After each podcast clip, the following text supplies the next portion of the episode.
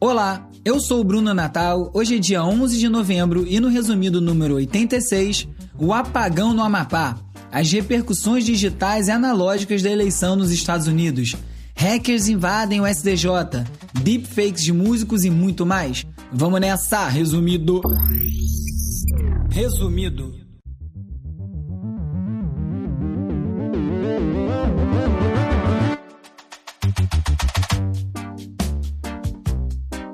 Olá, resumista! Eis que 2020 trouxe ao menos uma alegria e não foi a demissão do Domi, mas sim a derrota do Trump nas eleições dos Estados Unidos.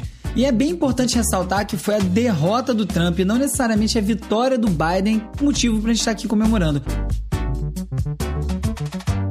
O Biden e os democratas têm muitas questões que demandam a nossa atenção e esse time está longe de ser um grupo ideal. Mas no barato mudou o tom. Então, se você também está exausto ou exausta desses discursos ignorantes desses últimos anos, sorria, porque só isso já vai dar uma aliviada braba no clima. Mas a gente tem que ficar ligado. O Gardner levantou a bola, que eu comentei de uma maneira um pouco atravancada por aqui na semana passada, de como o Partido Republicano, conservador, está se tornando o partido da classe trabalhadora nos Estados Unidos. E a The Atlantic também deu um alerta sobre como o próximo presidente autoritário nos Estados Unidos pode ser muito mais competente do que o trapalhão que está de saída. E esse recado vale também aqui para o Brasil. Então não se engane com essa vitória, foi bem apertada, praticamente metade dos eleitores queriam que o Trump continuasse. 2024 está logo ali e esse trabalho tem que ser muito bem feito para a gente continuar saindo do atoleiro. Essa certa surpresa com os resultados colocou em foco de novo a catástrofe das pesquisas eleitorais nos Estados Unidos, que primeiro né, previram uma vitória muito mais tranquila do Biden e também uma rejeição muito maior dos negros e latinos ao Trump. E como em 2016, erraram brabo. Os métodos que antes funcionavam perfeitamente bem agora falham, porque a forma de enxergar, medir, avaliar a política mudou. E como já era de se esperar, a última semana foi um verdadeiro festival de memes, né? Pessoas fantasiadas de caixas de correio, paralelos entre os delegados que votam nas eleições dos Estados Unidos com os delegados que comandam milícias. Mas o campeão de versões, eu acho, foi o Stop the Count, que estava ironizando o tweet do Trump pedindo para parar a contagem dos votos. É uma piada pronta por si só. A frase foi aplicada em todo tipo de contexto, né, ressignificando ela, até um balãozinho no zagueiro do River Plate pedindo para stop the count um milésimo de segundo antes do Gabigol guardar o segundo e fazer a alegria da magnética. Ô, tempo bom. Eu já falei isso uma vez. Esses memes precisam ser preservados, organizados em livros. São registros históricos. É uma forma de linguagem usada para retratar esses tempos que a gente vive. Eu tenho a ideia de fazer um livro com os memes políticos brasileiros de junho de 2013, quando começaram as manifestações, até a eleição do Bolsonaro. Se eu demorar mais um pouquinho, já dá para encerrar esse livro lá na saída do encosto do Planalto.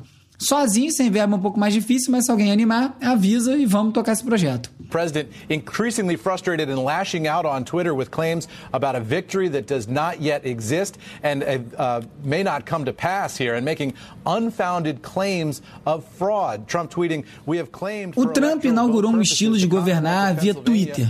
Isso aí está longe de ser um mérito. Foi no Twitter e através da conta pessoal e não da conta oficial da presidência que ele antecipou medida, anunciou decisão, voltou atrás, fez bravata, ameaçou, demitiu e mentiu. Mentiu muito. E tudo sem filtro, sem protocolo, sem nenhuma diplomacia.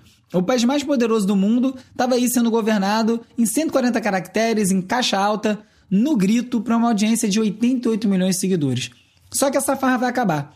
A partir de janeiro, quando o Biden tomar posse, o Trump vai ter que deixar a Casa Branca, querendo ou não, e além da presidência, ele vai perder também o status que o Twitter, numa sinuca de bico, praticamente teve que criar para ele. Porque uma rede social nunca teria previsto ter que lidar com o uso que um presidente estava fazendo dela da forma que o Trump fez. Então ele tinha uma espécie de imunidade, que é bem questionável, inclusive, mas que permitia que ele continuasse tendo acesso ao Twitter, mesmo quando ele infringia várias vezes as regras de conduta da plataforma. This tweet violated the Twitter rules about glorifying violence. However, só na reta final da campanha é que finalmente o Trump foi confrontado pelo Twitter e começou a ver os posts dele cantando vitória, falando em fraudes começarem a ser derrubados ou receber advertência sobre a credibilidade. Mas depois da posse do Biden, o Trump vai voltar a ser um usuário comum, que nem eu, que nem você. E se ele não moderar o tom, que é bem pouco provável, e continuar no ritmo de sempre, ele vai acabar sendo suspenso, até sendo banido pelo Twitter, que é o que já aconteceu com o Steve Bannon, né? Que é o arquiteto da campanha dele, que foi suspenso no Facebook e banido do Twitter por conta do que ele falou sobre o ministro da Saúde dos Estados Unidos, né, o que está lá coordenando as ações contra o Covid, o Fauci, que ele falou que tinha que ser decapitado e colocado a cabeça na ponta de um pedaço de pau para assustar os outros. Enfim, uma loucura completa. E aí, o Trump pode acabar perdendo essa base que sustentou ele nesses anos de poder. É um risco bem grande. É claro que ele pode arrumar uma alternativa. Ele pode, por exemplo, migrar para o Parler, que é uma rede conhecida como Twitter de direita. Ele pode se filmar jogando golfe, tomando um suco, ouvindo Kid Rock, mas certamente ficar longe dos holofotes do cargo mais visado do mundo vai ser um baque enorme para o ego descontrolado do Trump. E fica aí a sugestão da Greta Thunberg, então. Pega um cinema com um amiguinho e relaxa, Donald. Relaxa. E esse arroxo aí se expandiu também para a grande mídia. Durante a semana, uma coletiva de imprensa ao vivo do Trump é, foi cortada, né? foi tirada do ar pela CNN, pela MSNBC, até pela Fox, quando o derrotado aí começou a propagar mentira e teoria da conspiração. E o mesmo também já aconteceu com a secretária de imprensa dele. É claro que é muito mais fácil fazer isso agora que ele está de saída do que no início do mandato. É uma saia justa você tirar um presidente do ar. Mas também, quem imaginava um presidente fosse falar as coisas que ele falou? Bom, aqui no Brasil a gente tem também. Mas enfim. É claro que a imprensa tem que cobrir, tem que prestar atenção em tudo que um presidente fala, mas isso não significa que tem que propagar. E é a mesma coisa que eu falo que vale para o famoso cercadinho de imprensa que o Bolsonaro usa de palanque lá em Brasília. Eu não acho que tem que propagar tudo que ele fala lá, não. Um dos maiores temores das redes sociais nessas eleições era a onda de desinformação que estava pairando aí sobre esse pleito, ameaçando não só a realização das eleições, como a apuração, o resultado final com consequências imprevisíveis, principalmente porque boa parte dessa onda estava vindo do morador da Casa Branca. No Vale do Silício, a ideia era não deixar repetir o que aconteceu em 2016, quando o Facebook, o Twitter acabaram sendo muito criticados por ter feito pouco caso dos trolls russos e das notícias falsas. Com essa credibilidade abalada por conta desse caso e pelas outras denúncias que surgiram depois, como o escândalo, o escândalo da Cambridge Analytica, a ordem era fechar o portão e não deixar passar nada. E aí, ironicamente, como o New York Times notou, as redes sociais conseguiram fazer isso contendo seu maior trunfo, o algoritmo, se baseando em agências de notícias, em jornal e usando moderadores humanos, quem diria, para fazer as checagens. E foi assim que o Facebook e o Twitter trabalharam na noite da eleição e em diante para poder conter a onda de desinformação. Qualquer menção à vitória antes do resultado final oficial dependendo do tom, estava sendo derrubado ou estava seguida de um aviso que a contagem ainda não tinha terminado. Isso valeu para os republicanos e para os democratas, mesmo que os republicanos tenham se dedicado muito mais a impulsionar as notícias falsas. Para conseguir impedir o caos que foi visto em 2016, a solução foi adicionar fricção ao processo de propagação desses posts. As redes sociais começaram a barrar os seus próprios mecanismos de recomendação e criaram barreiras de moderadores, especialistas em checagem de fato, prontos, todos eles prontos para botar abaixo qualquer nova conta ou notícia falsa. Ou seja, eles tiraram das máquinas o poder decisório e colocaram novamente, ou pelo menos provisoriamente, em mãos humanas. Um dos exemplos de como essa barreira funcionou, mas não com muita rapidez, foi com o grupo Stop the Steal, que tentou levar adiante uma tese sem nenhum fundamento que a eleição estava sendo roubada do Trump. A página foi criada na quarta-feira retrasada e no dia seguinte já tinha mais de 300 mil seguidores. Foi um dos crescimentos mais rápidos da história do Facebook, chegando a 100 novos membros a cada 10 segundos. O conteúdo era aquele que você já espera, né? Muita conversa furada sobre urna adulterada, diversos vídeos de protesto pelo país, fotos manipuladas de mesário usando máscara com o nome do Biden e o mais perigoso, que eram comentários incitando a violência. Na quinta-feira mesmo, a página foi tirada do ar pelo Facebook, mas boa parte do conteúdo já tinha se espalhado pelo Twitter, pelo YouTube, por outros sites de extrema-direita.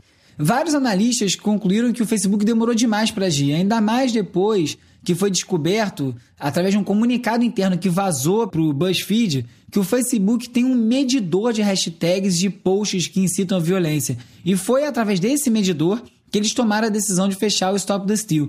Mas ninguém sabe desde quando essa métrica existe e por que ela não foi usada, por exemplo, é, quando os grupos similares levaram o genocídio ao Mianmar, ou a violência política nas Filipinas e outros casos. Ou porque também não agiu para conter o grupo que está por trás da teoria da conspiração maluca do QAnon.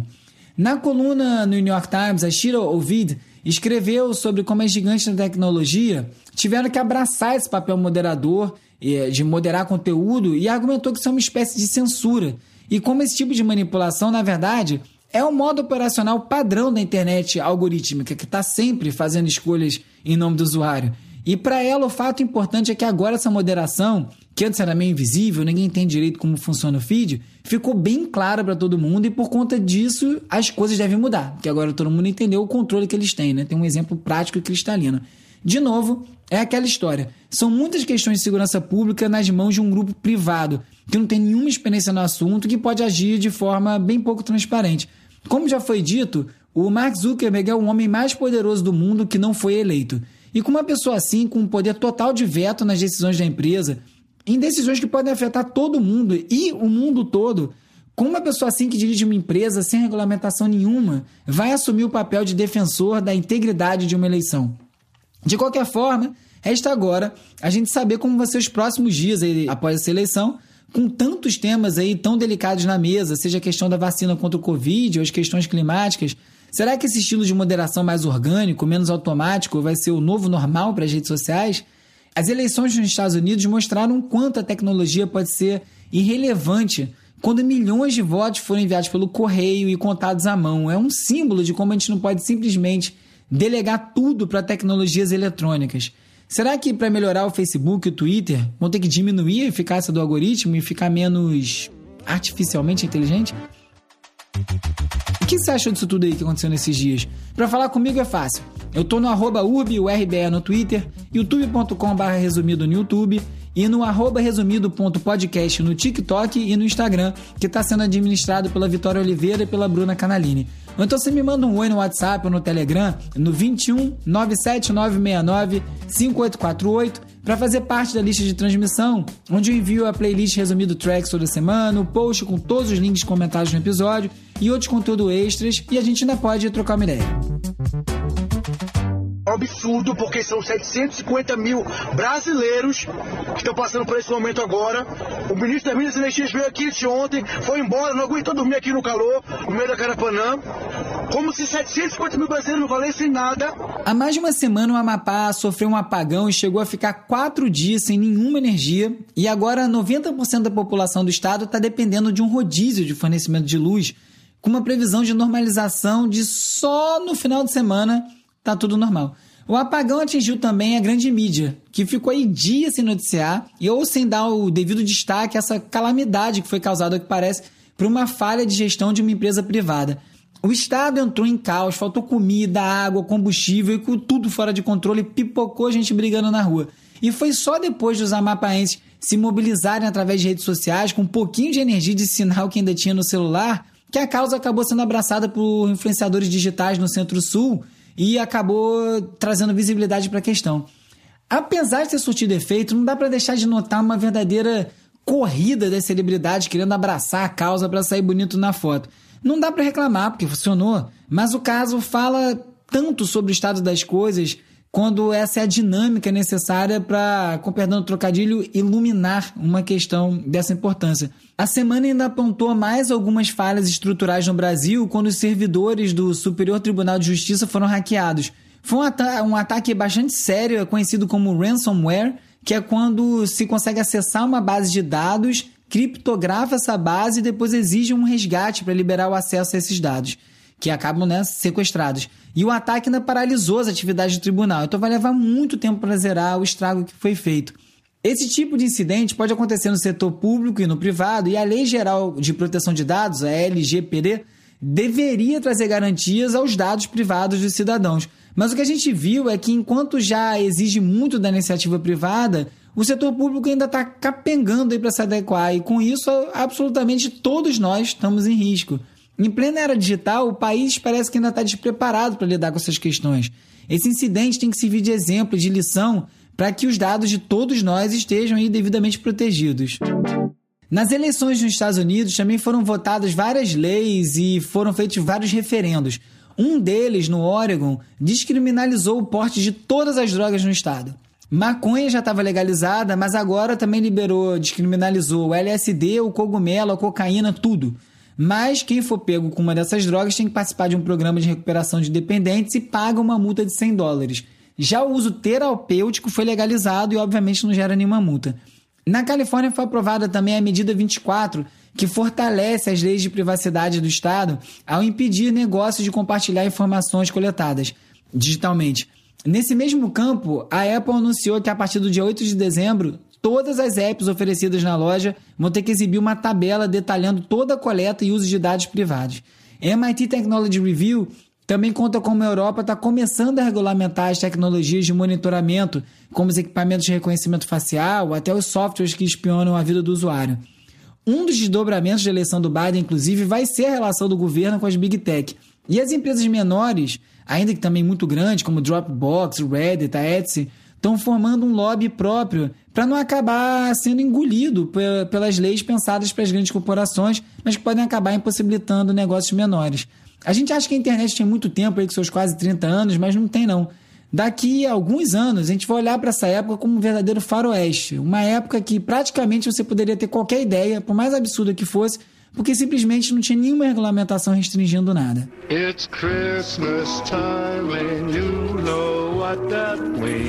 Eu falo aqui bastante sobre as muitas possibilidades boas e ruins do deepfake, que é o uso da inteligência artificial para simular imagens e sons.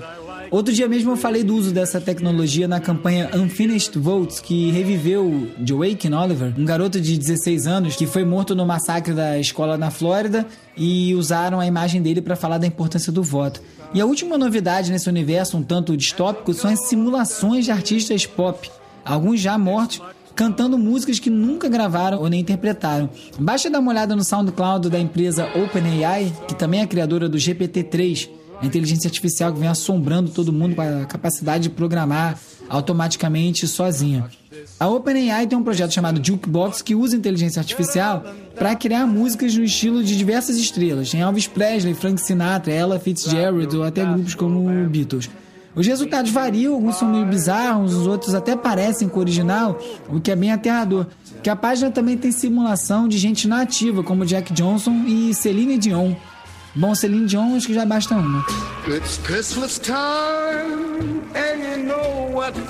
Tirando o impacto e a zoação, o trabalho de empresas como a OpenAI levanta sérias questões sobre direitos autorais e ética. São questões que vão bem além daquelas levantadas nos anos 80, quando se popularizou o sample, que permitia gravar, reproduzir editar um trecho de uma música para construir uma nova. Com o deepfake, o debate é, com perdão aí do trocadilho, mais profundo. Já que você não está usando um original, mas você está criando alguma coisa nova a partir dele. Se o cantor X tem uma voz parecida com a do Roberto Carlos, ele pode ser processado por causa disso? Por quê? Ou então, se uma empresa quiser usar uma música de um determinado artista num comercial de televisão, achar o preço da liberação muito caro, ela pode simplesmente criar um clone daquele artista e usar de qualquer forma. Pode mesmo? Você imagina isso nosso editor de áudio, Hugo Rocha, resolve me clonar e montar um episódio inteirinho só comigo falando abobrinhas. Que perigo. Hora de relaxar com as dicas de ver, ler e ouvir.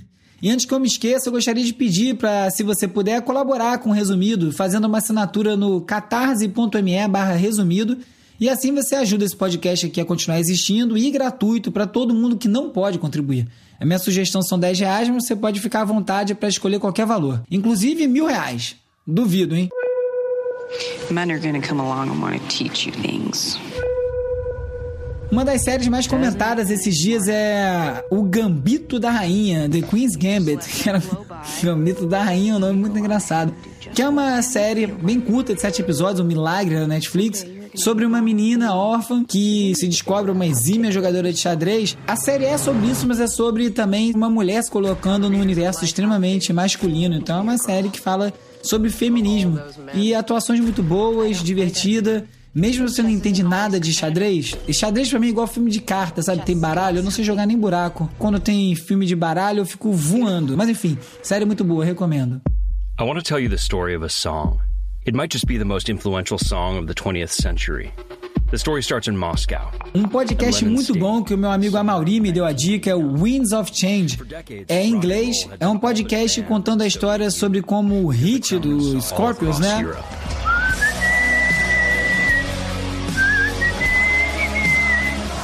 Já sabe qual música eu tô falando. É, na verdade, uma criação da CIA. O, o, o podcast, não, documentário, o podcast vai investigando essa história. Ele ouviu essa, isso de um amigo e resolveu investigar. Super difícil conseguir as informações, mas fala de uma forma muito mais ampla de como a cultura é usada como uma ferramenta política. Muito legal. Eu não terminei de ouvir ainda, para ser sincero, mas eu tô gostando muito e pode ir na fé que é muito bom. Nessa quarta-feira, dia 11 de novembro, é mais uma vez dia de prêmio Multishow com exibição no canal Multishow e também no canal Bis do Super Júri. É um dos freelas que eu faço há mais tempo, eu presto uma consultoria criativa para o canal, em que eu ajudo a desenvolver o prêmio e criando coisas como o Super Júri. Fico muito feliz de ver essa coisa tomando forma, cada vez tendo mais impacto, vendo tanta gente legal debatendo uma boa música. Então não perca, passa no Multishow, logicamente, e no canal Bis. Piorou, piorou, piorou.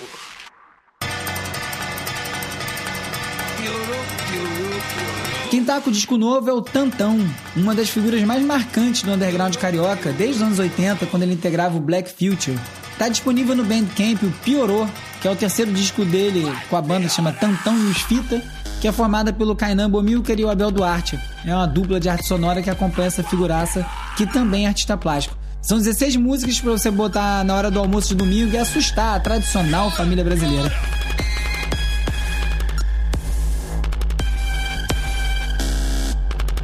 Essa faixa que você está ouvindo não vai estar na resumido track essa semana, porque a seleção está em outra onda. Você pode conferir as músicas que eu escolhi no resumido.cc, que é o site do Resumido, onde também tem um post com todos os links comentados a cada episódio. Ah, não deixe de recomendar o Resumido para todos seus amigos, seguir, dar cinco estrelas e deixar resenha no Apple Podcast para poder seguir em primeiro lugar. Eu sou Bruno Natal, obrigado pela audiência. Semana que vem tem mais Resumido. Resumido. Resumido.